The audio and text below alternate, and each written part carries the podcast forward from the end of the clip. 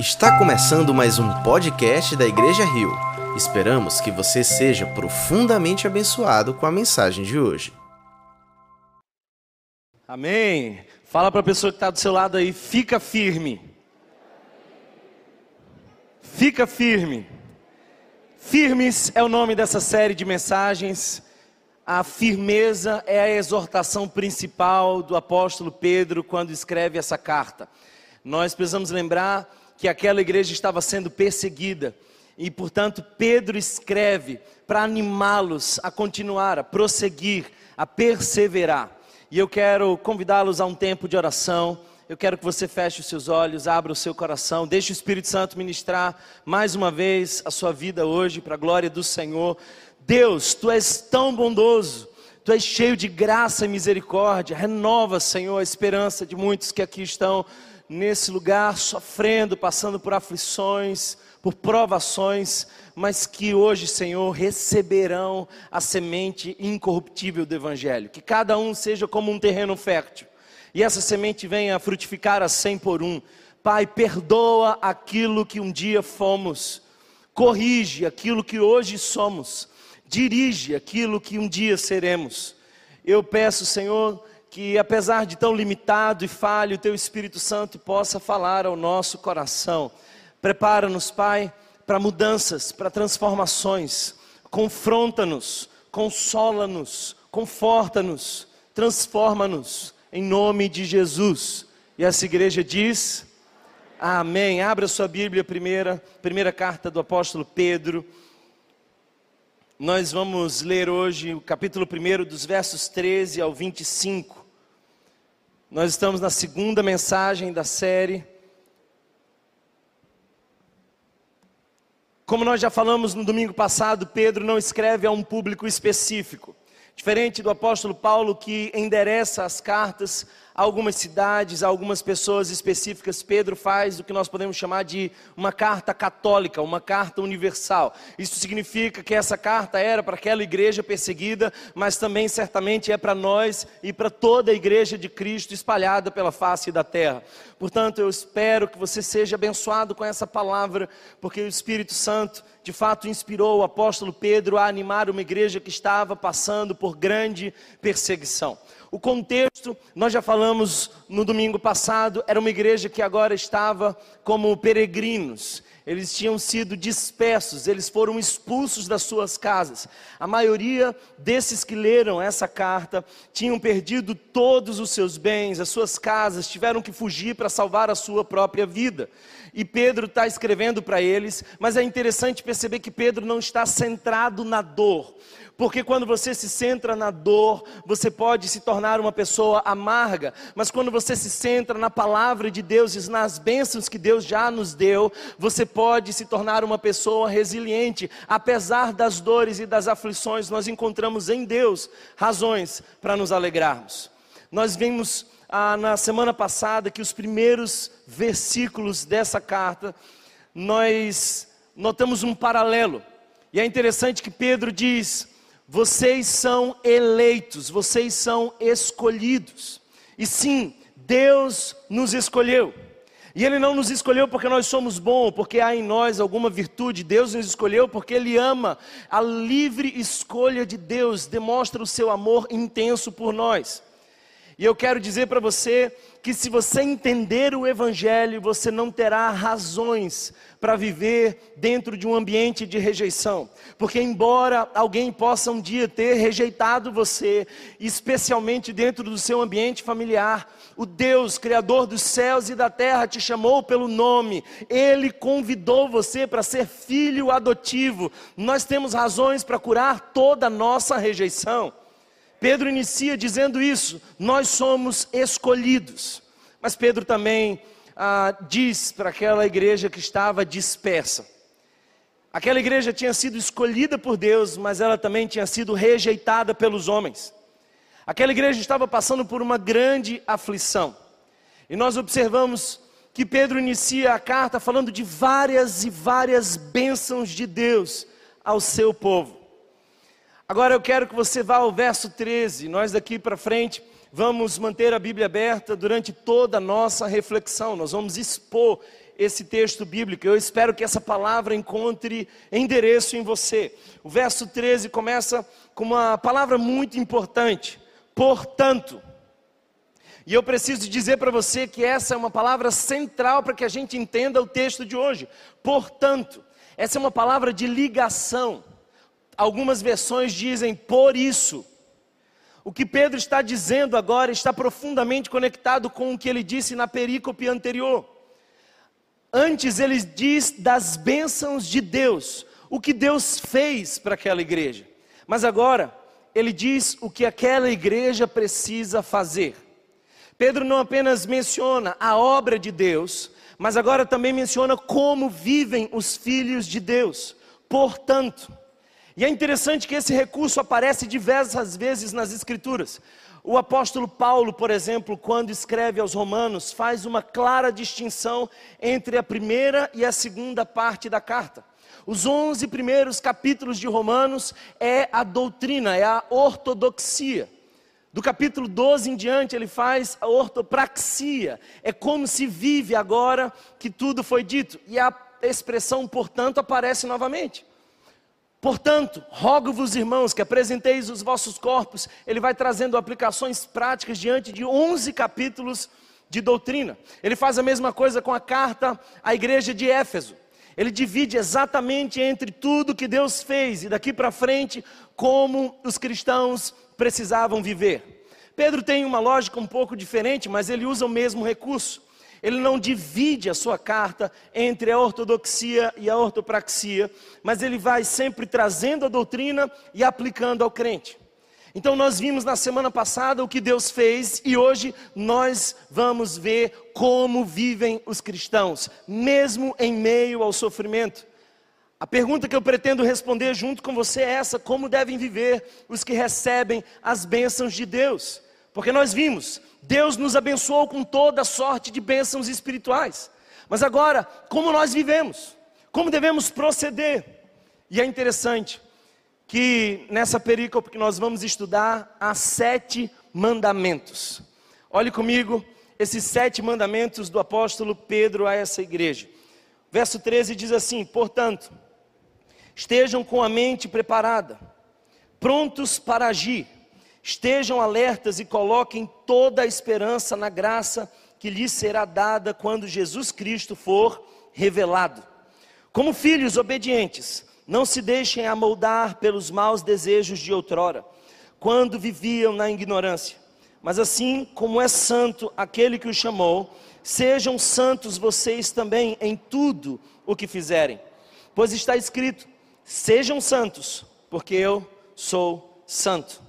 Uma vez que vocês chamam Pai, aquele que julga imparcialmente as obras de cada um, portem-se com temor durante a jornada terrena de vocês, pois vocês sabem que não foi por meio de coisas perecíveis, como prata ou ouro, que vocês foram redimidos de sua maneira vazia de viver, transmitida por seus antepassados, mas pelo precioso sangue de Cristo como de um cordeiro sem mancha e sem defeito, conhecido antes da criação do mundo, revelado nestes últimos tempos em favor de vocês.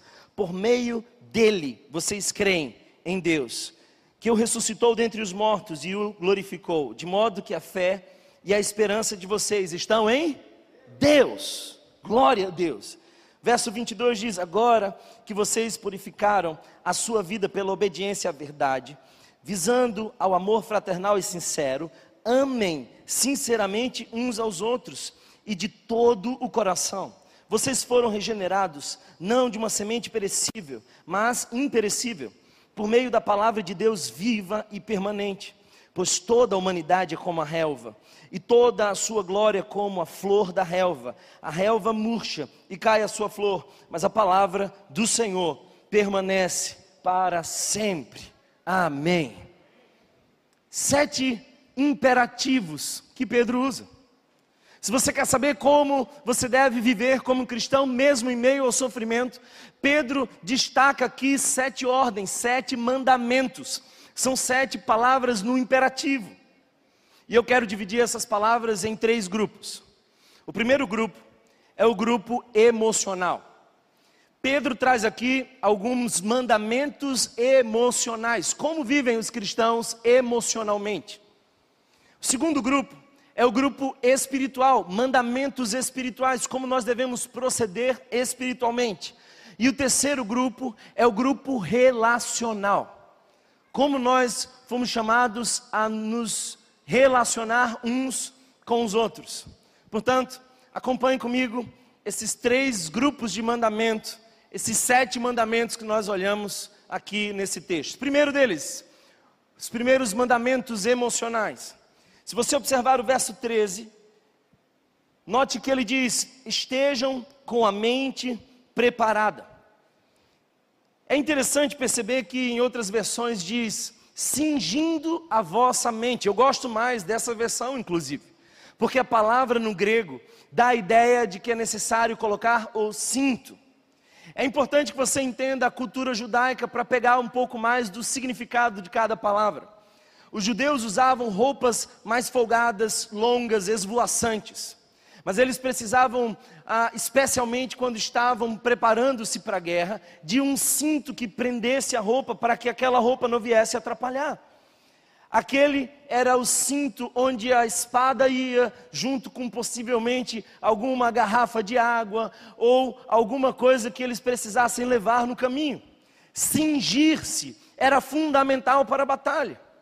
Portanto, quando Pedro diz que nós precisamos cingir a nossa mente, ele está ressaltando a importância de nós prepararmos mentalmente para essa caminhada. Olha só, queridos irmãos, nós precisamos cuidar dos nossos pensamentos. A maioria de nós está doente dos pensamentos. Não é a circunstância o que mais importa, mas como você pensa no meio da circunstância. Eu quero dizer para vocês que na mente nós perdemos ou ganhamos a batalha. A maioria de nós coleciona fracassos não porque não teve condições de vencer as batalhas, mas porque ouviu aquelas vozes que constantemente dizem que é impossível e que nós não somos capazes. Os nossos pensamentos nos fazem sabotar. Sabe, eu penso que nós precisamos entender a importância dos nossos pensamentos. Há um tempo atrás, eu ouvi uma frase que dizia assim: Você é o que você come. E em parte isso é verdade. Nós precisamos cuidar da nossa alimentação. Mas, para o alívio dos gordinhos, eu preciso dizer para vocês que eu não concordo com essa expressão toda. Até porque o próprio Jesus disse que não é aquilo que contamina, o que entra, mas o que sai. Em outras palavras, nós precisamos cuidar do corpo, e cuidado, você não precisa expandir tanto o templo do Espírito Santo. O Espírito Santo já está confortável dentro de você, a si mesmo. Você não precisa dar mais espaço para ele. Porém, nós não somos o que comemos. Thomas, então, o que nós somos? Nós somos o que pensamos. Nós somos o que pensamos. E não sou eu quem está dizendo isso apenas. Provérbios capítulo 23, verso 7 diz assim: Assim como você pensa na sua alma, assim você é. Cuidado com os seus pensamentos, com como você cuida e protege os seus pensamentos. Nós precisamos estar atentos. Pedro está dizendo que é necessário cingir o nosso pensamento, cingir a nossa mente, cuidar. E essa preocupação é tão, tão clara que o apóstolo Paulo, preso em condições subhumanas, nos cárceres romanos, escreve uma carta para alertar do perigo dos pensamentos e sobre o que pensar. Filipenses capítulo 8, 4, verso 8 diz assim: Finalmente, irmãos, tudo que for verdadeiro, tudo que for nobre, tudo que for correto, tudo que for puro, tudo que for amável, tudo que for de boa fama, se houver algo de excelente ou digno de louvor, nessas coisas pensai. Sabe, nós não fomos projetados para tantas imagens. Há uma câmera em qualquer lugar transmitindo quase que em tempo real as catástrofes mais distantes. Antigamente, se você fosse ver uma cena dolorosa, você só veria se ela estivesse perto de você, mas hoje parece que ela está no replay e nós vamos consumindo cada vez mais conteúdos que vão nos adoecendo. Tem gente que senta no sofá e vai trocando de jornal em jornal e consumindo tragédia após tragédia. Não raras vezes eu encontro pessoas cujos pensamentos automáticos são quase sempre catastróficos.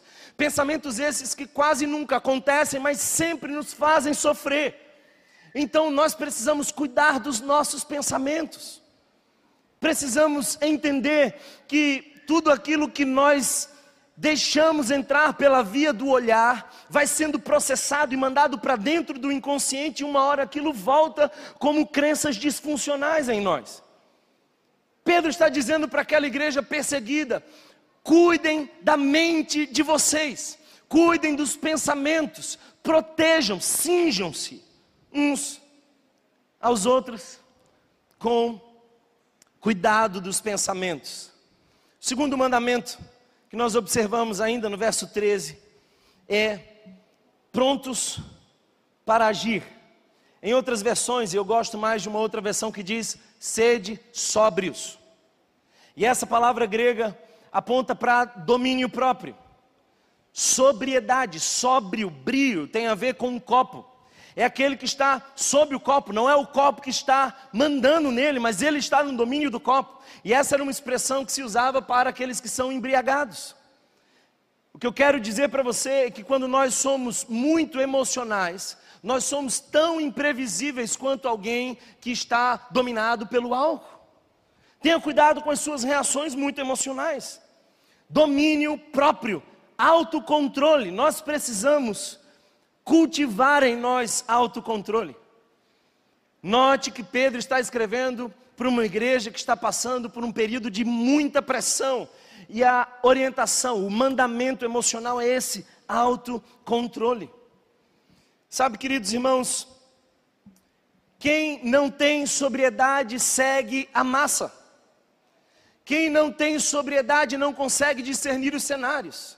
E nós, infelizmente, em nossa geração, somos convidados ao desespero e ao desequilíbrio todo o tempo.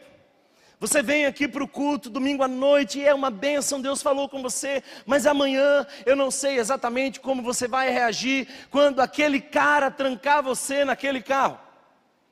E eu espero que você respire fundo e diga: vai na paz, abençoado.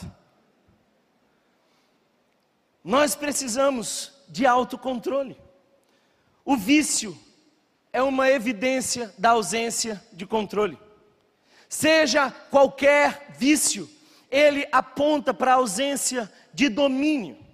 Portanto, o que Pedro está dizendo é de que nós precisamos nos preocupar com a qualidade dos pensamentos, proteger a nossa mente e nos equilibrar emocionalmente diante das adversidades e pressões. Agora eu preciso dizer para você uma lista de três coisas que você precisa controlar, sim ou sim. Três coisas que você precisa dominar. Primeira delas, a língua. Você precisa dominar essa língua. Tiago diz que nós precisamos dominar a língua, porque a língua pode colocar em risco todo o corpo. Sabe, queridos irmãos, a língua é esse pequeno órgão que pode causar grandes estragos.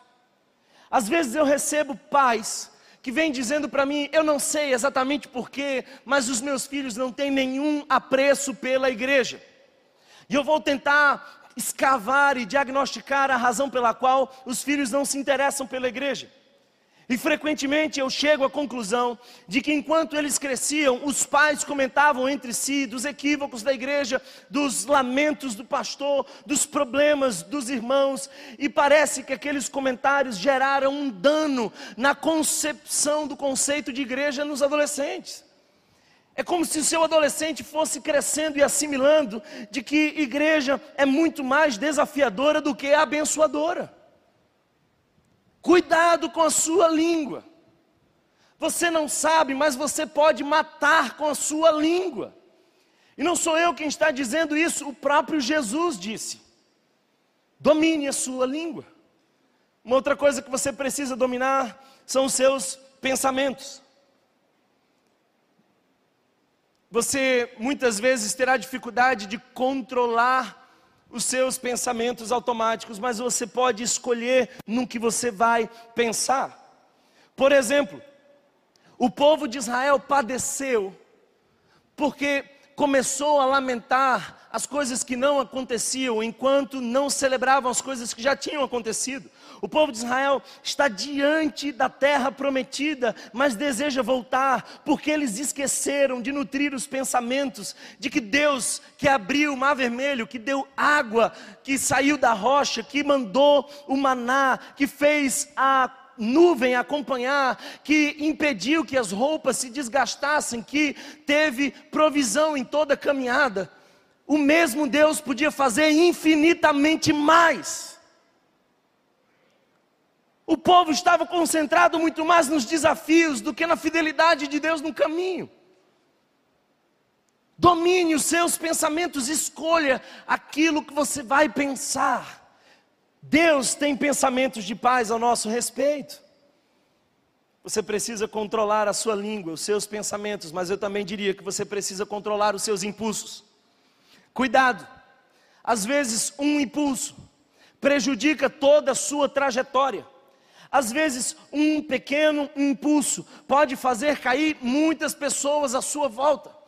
Um desejo, um momento, uma noite, uma fala, um flerte pode fazer você andar para trás e impedir que outras pessoas conheçam Jesus através de você.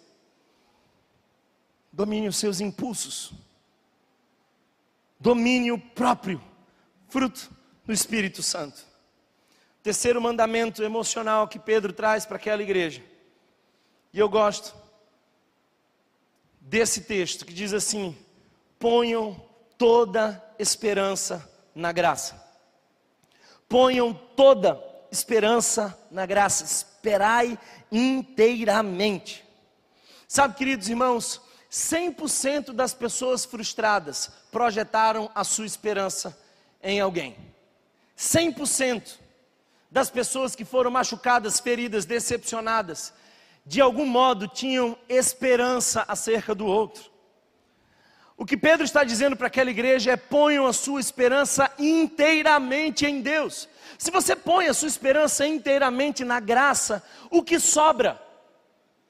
Se inteiramente você põe a sua esperança na graça, nada mais sobra. Sabe, nós como cristãos precisamos projetar em Deus a esperança da nossa alma. E eu quero que você entenda uma coisa: sempre que aparece a palavra esperança na Bíblia, ela é carregada de um conceito diferente do que é para nós.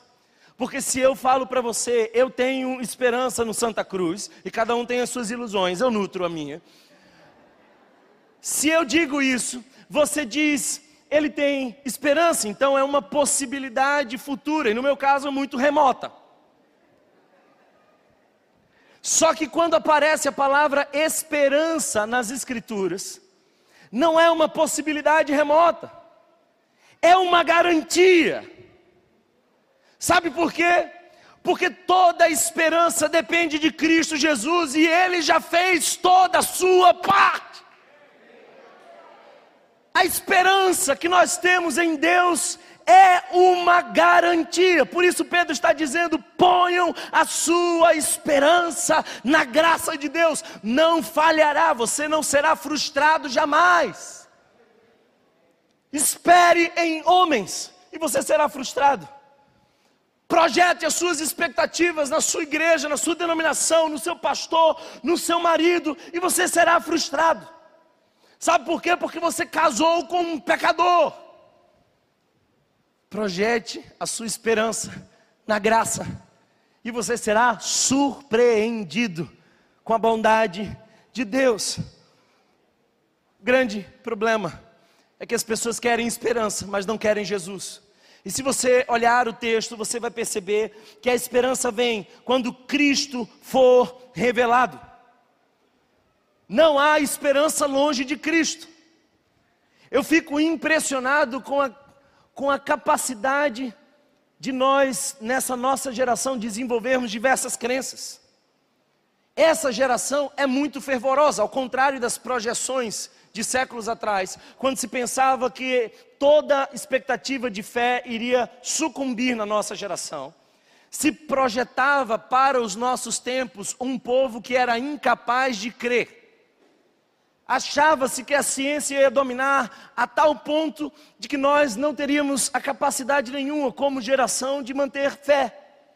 Mas nunca teve uma geração tão cheia de fé. O grande problema é que a nossa geração tem fé em tudo.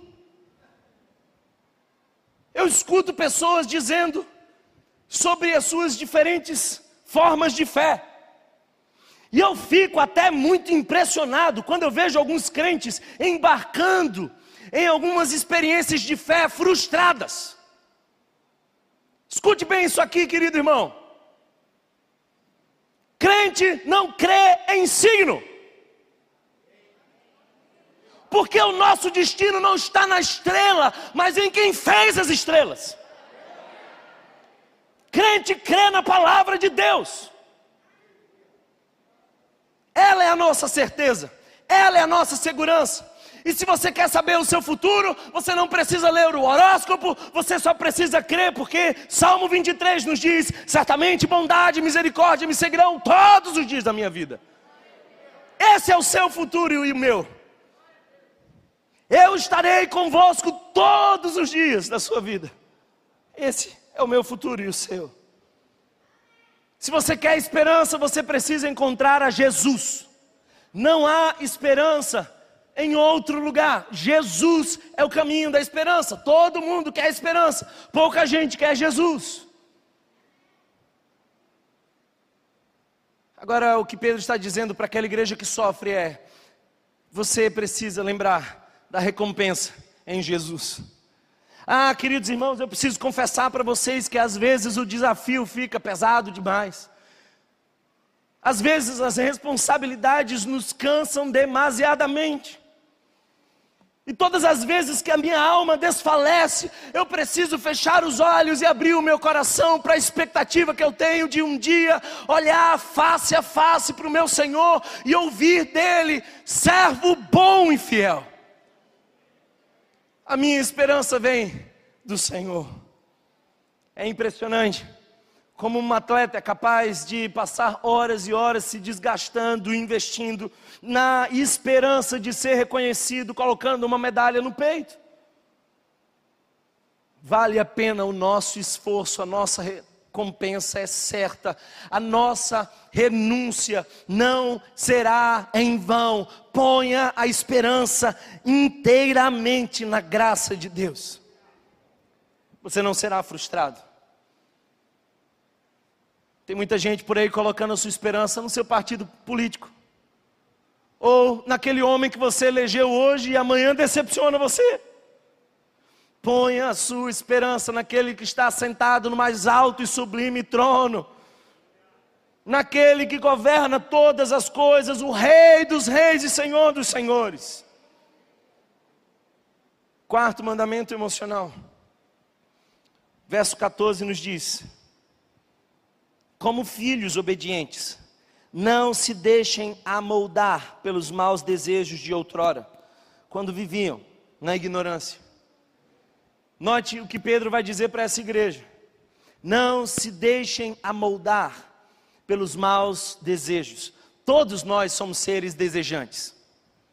Uns mais do que outros, mas todos nós somos seres freneticamente desejantes. A nossa insatisfação é crônica. É impressionante como eu consigo ver alguns jovens dizendo fervorosamente: Deus desencalhe o teu servo. Aí Deus manda o casamento para você. E alguns meses depois você volta fervorosamente dizendo: Deus, eu não aguento mais. Nós somos insatisfeitos. E sabe, alguns desejos são pecaminosos. E o que Pedro está dizendo é: não se deixem amoldar. E aqui há uma expressão belíssima no grego. Porque a expressão amoldar pretende dizer de uma pressão externa que vai acontecer. A igreja estava sendo pressionada, mas quanto mais pressionada, menos ela deveria se amoldar às pressões. Essa é uma palavra muito semelhante àquela que Paulo usa em Romanos capítulo 12. Não se deixem tomar a forma do mundo. Se essa fosse uma massa de modelar e eu quisesse moldar ela, eu faria pressão, então ela seria moldada. O que Pedro está dizendo é: não deixe que as pressões externas mudem o seu caráter. Não deixe que as pressões externas mudem quem você é. Não deixe que o mundo modele você, porque você foi chamado a ser a imagem e semelhança de Cristo Jesus. Você foi convidado a desenvolver o caráter de Cristo. E é lindo perceber que ele faz aqui uma clara distinção de identidade. Note que a expressão primeira é como filhos, como filhos da obediência. Aleluia. Você é filho da obediência. A razão pela qual nós não tomamos forma, mesmo sendo pressionados pelo mundo, é porque nós somos filhos da obediência. Escuta bem uma coisa: se você é um crente e não tem sido pressionado, é possível que a sua fé tenha graves problemas. Porque a nossa fé nos leva a confrontar com os valores do mundo. Nós seremos cancelados, nós seremos criticados, nós seremos pressionados mas nós não tomaremos a forma do mundo. Nós fomos chamados a sermos distintos. Nós temos uma nova identidade de filho. Nós não temos mais a antiga natureza. E é interessante que Pedro diz aqui no tempo da ignorância. Não é que antes o pessoal não tinha feito a faculdade, mas agora fez. É que Pedro considera uma terrível ignorância aquele que ainda não conhece a Deus. Deixa eu te dizer uma coisa: o maior ignorante é aquele que ainda não conheceu o seu Criador e não desfruta do privilégio de chamá-lo de Pai. Você pode ter um impressionante currículo, ainda será um grande ignorante, porque você não conhece aquele que te chamou da morte para a vida. E é um grande alerta para nós quando Pedro fala das paixões, esses desejos desenfreados, e nós nos apaixonamos. O problema não é ser apaixonado, é pelo que nós estamos apaixonados. Eu espero que você se apaixone pela palavra de Deus.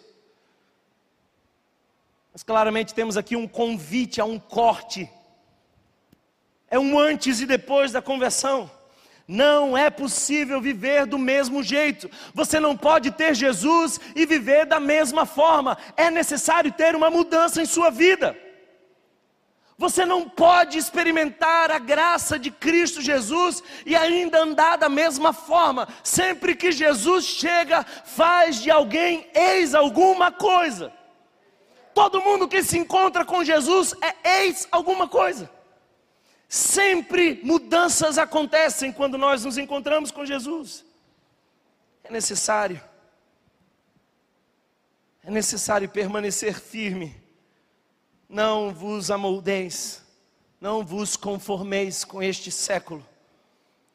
Perigo da secularização. Eu tenho visto cada vez mais uma igreja que olha para o mundo com as lentes do mundo. Nós precisamos usar os óculos da cosmovisão cristã. O quinto mandamento é um mandamento espiritual. Se você observar o verso 15 e 16 diz: Sejam santos. Sejam santos. Sabe, queridos irmãos, todo mundo aqui é um rebelde. Alguns são rebeldes diante de Deus. outros são rebeldes diante do mundo. Mas todos nós aqui somos rebeldes. E a santidade é uma rebeldia diante do mundo, para manter a fidelidade diante de Deus. Às vezes, nós precisamos ser rebeldes diante do mundo. Deixe-me fazer um parêntese importante. Essa semana, governador do nosso estado fez um decreto que exige passaporte sanitário para a igreja. A minha Bíblia diz que eu preciso respeitar as autoridades, porque elas são impostas por Deus. E nós vamos estudar um pouco mais sobre isso. Eu quero antes afirmar para vocês que eu já estou vacinado com as duas doses. E se tivessem mais duas, eu tomaria mais duas. E se você ainda não tomou e quer saber a minha opinião, tome a vacina. A vacina salva vidas. A vacina é um recurso importante para os nossos dias. Mas deixe-me dizer uma coisa: não é o governador quem vai dizer quem entra ou não na igreja. Todos quanto o Espírito Santo trouxer serão bem-vindos à casa do Senhor. E se o governador fechar as portas, nós vamos cultuar na praça. A nossa cidade tem flexibilizado as regras nos bares, nos shows, e uma decisão arbitrária e incoerente pede de nós uma rebeldia santa. Sede santos. A palavra santidade é palavra separação. Entenda uma coisa, queridos irmãos: Deus sempre quis ter um povo distinto. Ele chama o povo de Israel para ser distinto. Mas o povo de Israel começa a aparecer com as outras nações. O chamado do povo de Israel é para que eles anunciassem o Deus deles para as outras nações. O grande problema é que o povo de Israel começou a importar os outros deuses para eles. Então, Jesus convoca a nova Israel. E a igreja é o Israel de Deus. Mas a missão continua a mesma: sermos distintos. E é interessante observar o verso 15 e 16, porque nós temos aqui a referência. Note a referência, diz: Como é santo aquele que os chamou. Deus é um Deus santo. Isaías no capítulo 6 tem uma visão. E os anjos, querubins e serafins diziam: Santo, Santo, Santo é o Senhor dos exércitos, toda a terra está cheia da sua glória. O nosso Deus é um Deus santo. E se nós queremos nos relacionar com Deus, nós precisamos andar em santidade. Vir à igreja ao domingo não faz de você santo. Você precisa ser a igreja todos os dias, por onde você for. Note que nós temos a referência: Deus é santo. Mas há também aqui nesse texto um convite a sermos integrais. O chamado pede integralidade. O, tempo, o texto diz: em todo vosso procedimento. Alguns aqui são santos em algumas áreas, mas não em outras. Deus não aceita o pedaço de um homem. Deus aceita um homem em pedaços, mas nunca apenas uma parte de você. Ah, mas eu contribuo na igreja, eu participo, mas a minha vida aqui nessa área específica, é, eu mantenho ela da mesma forma. Deixa eu te dizer uma coisa: Deus te chama à santidade, é assim que vivem os discípulos de Jesus. Algumas semanas atrás eu recebi a ligação de um homem dessa igreja, que recém conheceu a Jesus, converteu o seu coração. E ele andava por caminhos tortuosos. E agora que conheceu a Jesus, foi batizado pelo Espírito Santo, agora ele recebe uma proposta para enriquecer da noite para o dia. O grande problema é que tinha um esquema de corrupção.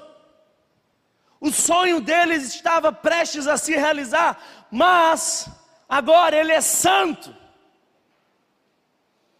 Pessoas santas estão dispostas a amputar hábitos, a mudar algumas coisas para agradar o coração de Deus.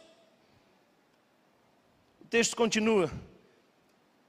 E Pedro diz: não apenas que nós temos referência, não apenas que nos pede uma santidade integral, mas que é mandamento. Santidade é mandamento, olha o que o texto está dizendo, porque escrito está. É uma exigência das Escrituras. A palavra diz que nós precisamos ser santos. Queridos irmãos, nós somos o povo de Deus não envergonhe o, no, o nome de Deus. Viva de acordo com aquilo que você diz crer. Eu quero repreender nessa noite, em nome de Jesus, todo ateísmo prático. Deus não se impressiona com os seus discursos, Deus te chama para viver em santidade. Está na hora de você tratar os pecados escondidos, está na hora de você mudar a rota da sua vida. Observe ainda um outro mandamento espiritual, verso, 6, verso 17 a 21, nos fala do sexto mandamento. Olha o imperativo de Pedro dizendo: portem-se com temor. Portem-se com temor. E muitos aqui confundem temor com medo. Nós não somos chamados a viver com medo de Deus. Deus não é o nosso algoz. Deus não é um ser carrasco tentando nos punir diante dos nossos erros, mas há uma reverência. A palavra temor aqui tem um contexto de profundo respeito pelo poder de alguém. Você não precisa ter medo, mas você precisa reconhecer o poder. Deus tem todo o poder. Nós precisamos andar em reverência diante de Deus. Deixe-me dar um exemplo, o mais simples que eu poderia trazer para vocês. Eu não tenho medo daquelas câmeras que ficam penduradas nos sinais, esperando o nosso carro passar. Elas não me assustam, mas eu tenho um profundo respeito por elas, porque eu não quero que elas me mandem uma carta no final do mês eu detestaria receber uma correspondência de uma dessas câmeras. Eu sei que elas podem gerar um efeito contra mim. Jesus disse: Não temam aqueles que podem matar o corpo, temam aqueles que podem colocar você no inferno. Nós estamos diante de um Deus santo, santo, santo. E o sinal de que você percebeu a santidade de Deus é de que agora você desenvolve o temor a Deus. Isaías vê o Deus santo, santo, santo, e ele diz: ai de mim. Desconfie de todo mundo que anda arrotando santidade. Essas pessoas não viram a Deus de perto porque todos os que veem a luz de perto encontram com facilidade as imperfeições em si. A evidência de que alguém está muito perto de Deus é de que ela enxerga com muita clareza os seus próprios pecados. Ela enxerga com muita clareza as suas limitações. Portem-se com temor. E aqui algumas razões. A primeira delas é porque o texto diz que Deus que é o nosso Pai, julga. O Pai é juiz. E Deus tem filhos, mas não tem prediletos. Não há esse filho que seja poupado de Deus. Segundo, o texto nos fala que ele é juiz e que julgará segundo as nossas obras. E eu não sei se você está entendendo o que o texto está propondo, mas ele conhece as nossas obras. Você é um eterno flagrante diante dos olhos do Senhor. O salmista diz: Se eu fizer a minha cama no mais profundo abismo, ali tu estás. Se eu subir no mais alto monte, ali tu estás. As palavras ainda não me chegaram à boca e tu já conheces, Senhor. Tu me sondas por trás e por diante.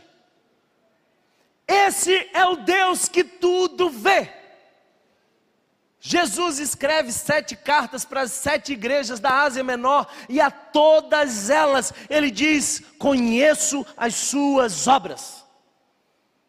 Eu não sei se isso consola você, ou quem sabe desperta em você um temor, mas Ele te conhece muito bem.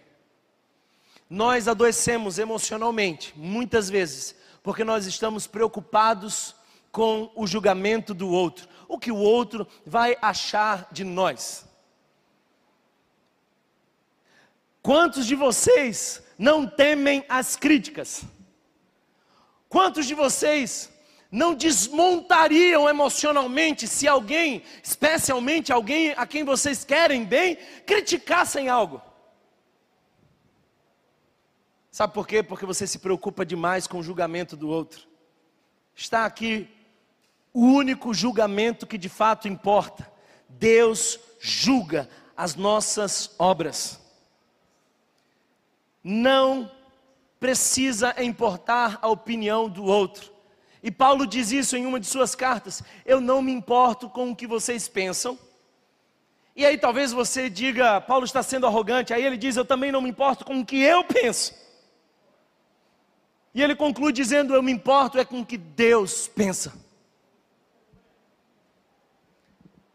Um jovem pianista foi fazer a sua primeira apresentação estava lá o piano, o teatro cheio, e ele começa a tocar, e ele vai tocando aquele piano, até que lá para as tantas ele termina aquele concerto. As pessoas levantam e começam a aplaudi-lo. Parecia exuberante a forma como ele tinha apresentado, e ele vai chorando para o camarim, o pai vai acompanhando ele, abre a porta do camarim e pergunta: Filho, por que você está chorando? Todo mundo te aplaudiu, reconheceu o teu trabalho. E aí aquele menino fala assim: Você viu um senhor de cabelo branco na terceira fileira, bem no meio do auditório. Aí o pai disse: Não, não vi não. Ele falou assim: Pois é, aquele homem não aplaudiu. Aí o pai diz assim: Mas meu filho, todo mundo te aplaudiu, aquele homem não aplaudiu. Aí ele fala: Pai, você não está entendendo. Aquele homem é o meu maestro. Foi Ele quem me ensinou a tocar, foi Ele que conhece cada movimento dos meus dedos, Ele sabe cada equívoco, e eu gostaria muito de que Ele reconhecesse o meu trabalho. Não importa se as pessoas estão aplaudindo você e dizendo o quão bom você é, importa o julgamento de Deus ao seu respeito, Ele conhece as tuas obras.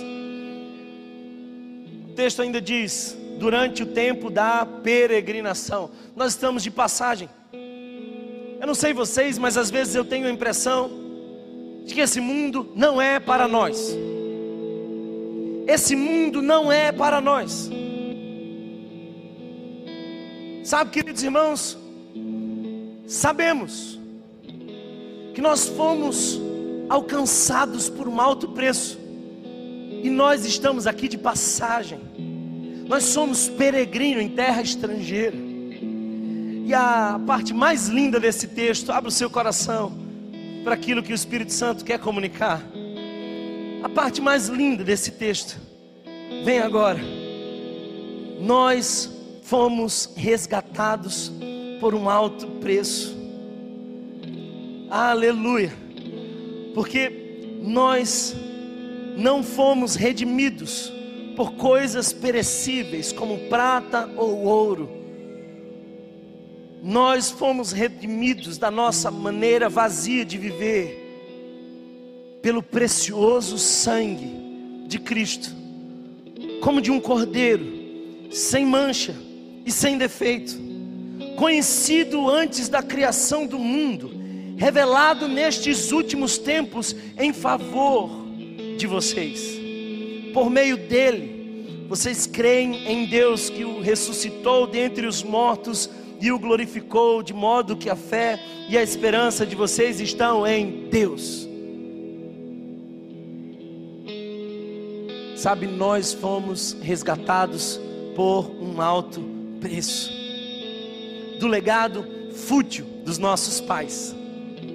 É bem verdade que os nossos pais nos deixaram muitas coisas boas, mas é também de lá que vem muitos traumas, muitas feridas, é de lá que também vem muitas dores. Nós aderimos culturas pecaminosas, mas nós fomos resgatados desse legado. E eu quero que você observe as características desse sangue que nos resgata desse sangue redentor. Olha para o texto e perceba: primeiro, é sacrificial. O texto diz que é como um cordeiro. E há aqui uma expressão que está um pouco mais distante da nossa cultura, mas deixe-me esclarecer um pouco mais para você. Adão e Eva, lá no Gênesis, decidem pecar contra Deus. E então Deus vai visitar aquele casal. E quando chega, os encontra com vergonha, escondidos fizeram para si folhas de figueira. Então Deus aparece e mata um animal, e daquele animal tira a pele, e daquela pele faz roupas para Adão e Eva. Você consegue imaginar o Deus Criador agora gerando morte? A teologia fala da propiciação substitutiva. É quando alguém paga o preço em seu lugar. A Bíblia não diz que animal foi aquele que morreu, mas eu tenho um palpite: um cordeiro. Abraão vai subindo aquela montanha para sacrificar o seu filho em obediência a Deus. E Isaac, que muito provavelmente já tinha visto muitos sacrifícios, começa a andar naquela montanha com o pai, e lá para as tantas ele diz: O pai, Está faltando alguma coisa. Eu estou vendo o cutelo, eu estou vendo a lenha, mas onde está o cordeiro? Abraão, olha para o seu filho. Eu sei que aquele foi um momento muito difícil para Abraão. Quem sabe lágrimas nos olhos, uma dor profunda no coração. E ele diz: enquanto sobe aquela montanha, Deus proverá, meu filho. Abraão está prestes a descer o cutelo sobre o pescoço do seu filho. E ali aparece um cordeiro preso entre os arbustos. O povo de Israel entendia o valor de um cordeiro, porque sempre que o povo pecava, era necessário que se levasse um cordeiro ao templo, e aquele cordeiro morria para que os pecados daquela nação e de cada pessoa fossem expiados. Sem derramamento de sangue não há remissão dos pecados. Nós fomos redimidos.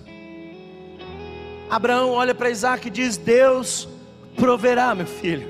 Mas um dia, ah, um dia, João Batista estava pregando às margens do Jordão, e enquanto ele pregava arrependimento e o batismo, ele levanta os olhos e lá no fundo da multidão vai aparecendo alguém que é diferente de todos os outros.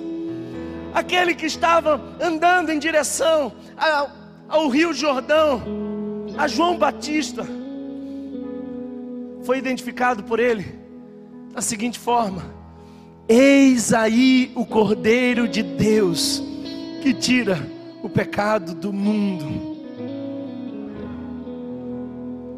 Quando Jesus morre naquela cruz, Ele é o Cordeiro de Deus em nosso lugar.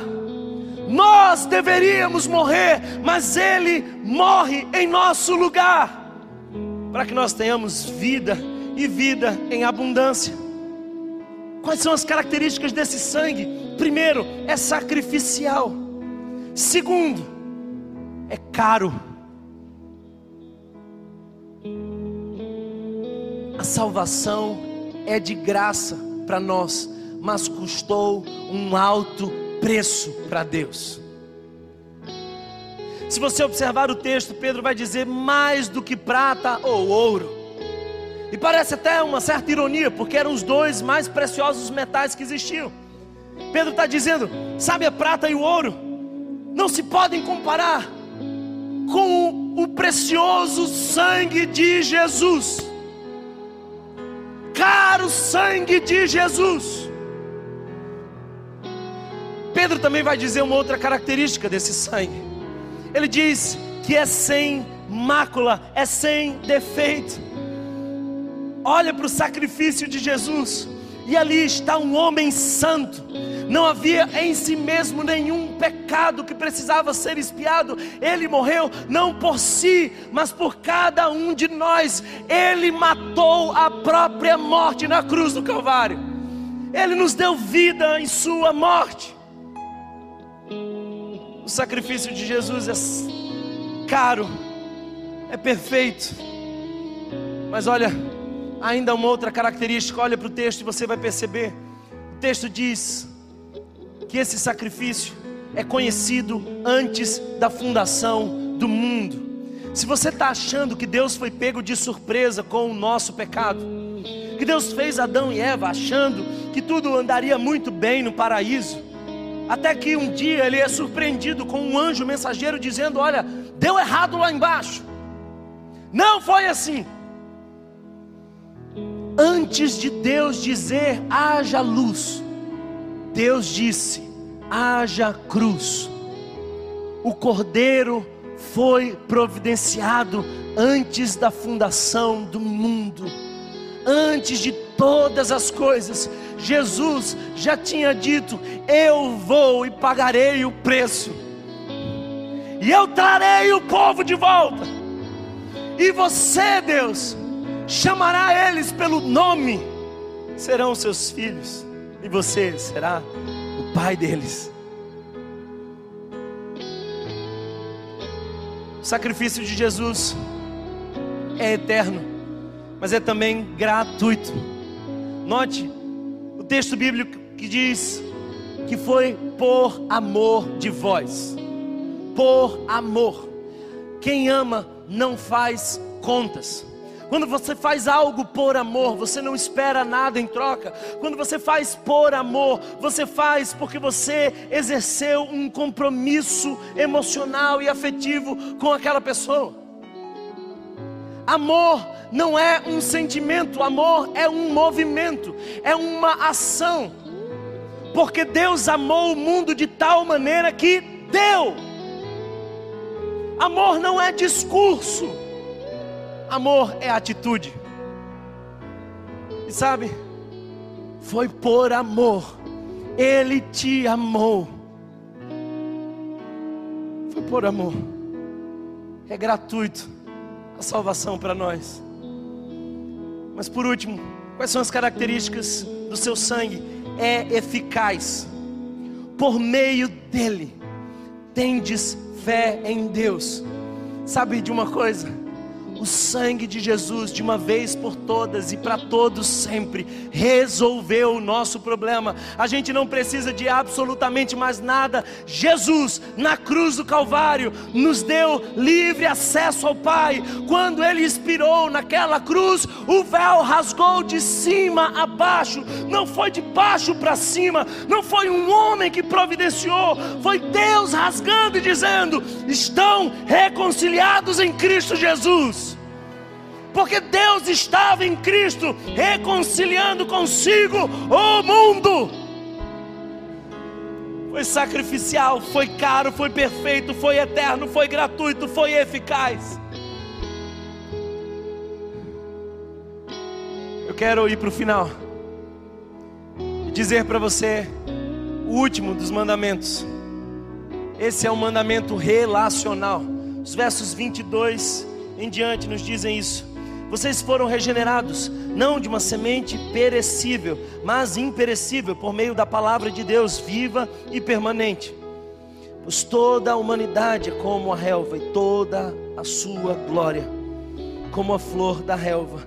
A relva murcha e cai a sua flor, mas a palavra do Senhor permanece para sempre. Olha o que o verso 22 diz: Agora que vocês purificaram a sua vida pela obediência à verdade, visando ao amor fraternal e sincero. Olha o imperativo de Pedro: amem sinceramente uns aos outros e de todo o coração.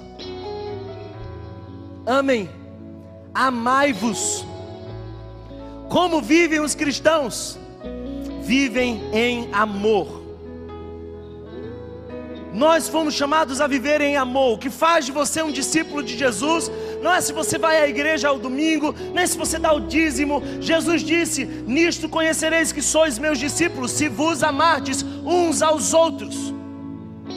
Discípulos de Jesus não têm discurso de ódio, não incitam a violência, não convocam para a guerra, são discípulos do príncipe da paz e estão em serviço ao próximo. Amai-vos uns aos outros. Características desse amor: primeiro, mutualidade uns aos outros. Você não pode selecionar quem você vai amar. Deixa eu te dizer uma coisa: gostar é opcional, amar é compulsório. Se você é discípulo de Jesus, você foi chamado a amar até mesmo o seu inimigo, o que não quer dizer que você tenha que gostar dele. Você é livre para gostar de quem você quiser, mas há um imperativo que diz: amem uns aos outros. Amem uns aos outros. Além disso, o amor é sincero, não é fingido, é de coração. Às vezes eu percebo que as nossas relações são tão superficiais que a gente usa uma expressão completamente esvaziada de sentido. A gente olha uns para os outros e diz assim: conta comigo, conta comigo. Quantas vezes você já disse isso para alguém? Se você disser isso da próxima vez, diga de todo o coração e esteja disposto a todo sacrifício. Conta comigo. Conta comigo. Nós somos a igreja de Jesus. E nós precisamos amar sinceramente. Mais que isso, texto ainda diz que é ardentemente. Algumas versões aparecem essa expressão, e eu gosto disso, porque isso diz de intensidade. O amor é intenso. Nós não estamos na superficialidade do amor. Thomas, por que, que vocês passam a madrugada evangelizando travestis? Porque nós amamos. Hoje de manhã, eu fui surpreendido com um jovem que chegou para mim e falou assim: Você lembra de mim? E eu olhei nos olhos dele e, sinceramente, eu não lembrava. Cabelo curto, camisa de botão. E ele insistiu: Você não lembra de mim? E a gente vai ficando constrangido. A gente começa a cogitar uma mentira. Mas eu fiquei ali. Eu não lembrei. Porque a última vez que eu vi, ele tinha uma maquiagem na cara, um cabelo longo e um vestido. Mas o amor transforma. E ele veio todo feliz, dizendo: Há dois meses Jesus me alcançou, e eu vim aqui para dizer: Eu vou congregar com vocês, eu vou desfrutar desse amor. O amor transforma, o amor é intenso. Ame, ame intensamente.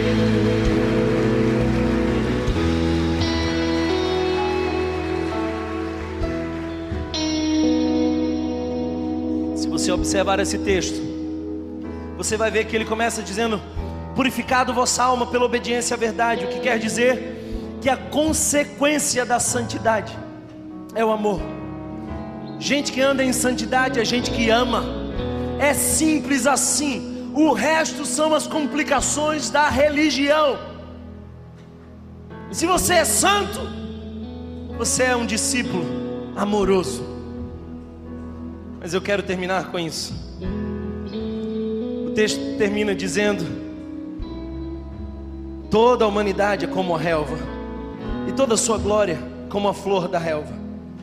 A relva murcha e cai a sua flor. mas a palavra do Senhor permanece para sempre. Você compra aquele buquê de rosas para sua esposa e faça isso. Três dias depois, como é que estão as rochas, as flores? Murchas.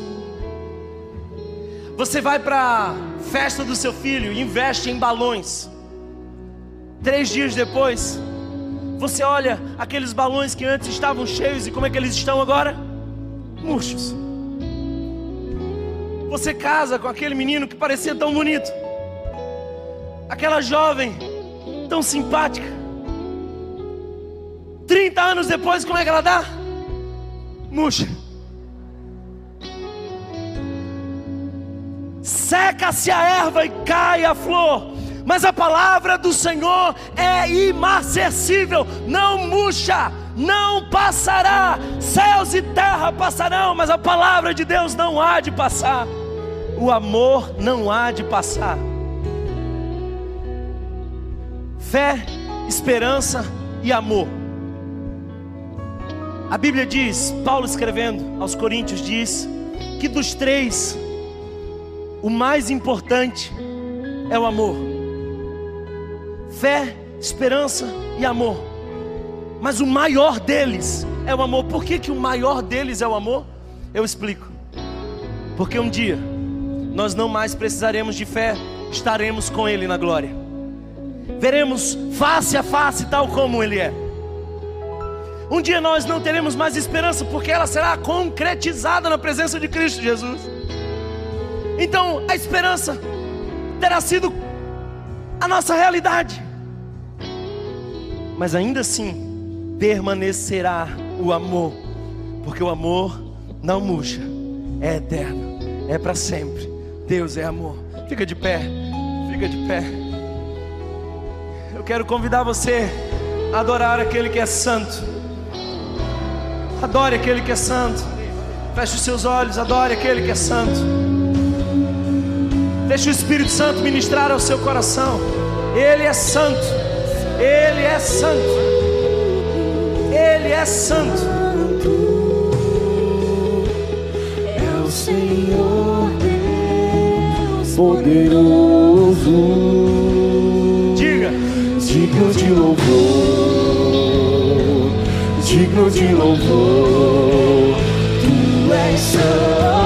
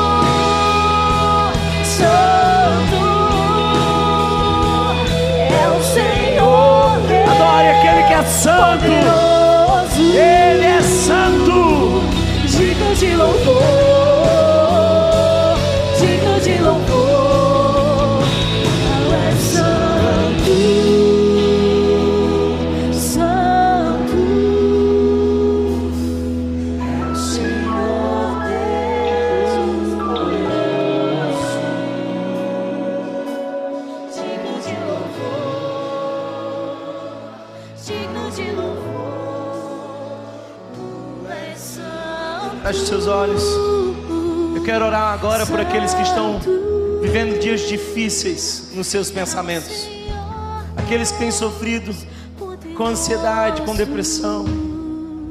Eu quero pedir que o Espírito Santo agora ponha um cinto de graça na nossa mente, que Ele venha agora cingindo a nossa mente. Eu oro, Senhor, para que Tu ponha pensamentos de paz eu oro, Senhor, para que tu ministre equilíbrio, que tenhamos domínio próprio, controle. Eu oro, Jesus, para que tu nos faça pôr a nossa esperança somente em ti. Esperemos somente, inteiramente em ti, Senhor. Eu oro, Pai, para que as pressões não modelem o nosso comportamento pelo contrário, quanto mais pressionados, mais parecidos contigo, mais adoradores. Eu oro, Senhor, para que tu levante uma geração que não teme nada senão o pecado, uma geração que deseja viver em santidade, de maneira distinta, para a glória de Cristo Jesus. Eu oro, Senhor, para que tu faça em nós uma igreja reverente diante do teu poder, uma igreja que teme, uma igreja que está cheia da tua palavra. Eu oro, Senhor, para que nós sejamos a comunidade do amor um amor de mutualidade, de sinceridade, de intensidade, um amor que é consequência da nossa santidade, um amor sem validade, um amor que vem do trono da graça. Adoramos o teu santo nome, Jesus. Rendemos louvores a ti. Eu te peço que nos despeça em paz. E que essa palavra, Senhor, gere em nós transformação Tu és santo, Tu és santo, Senhor. Tu és santo, Senhor. Santo, Senhor. Diga: É o Senhor. Se você foi abençoado por essa mensagem, compartilhe com alguém, para que de pessoa em pessoa alcancemos a cidade inteira.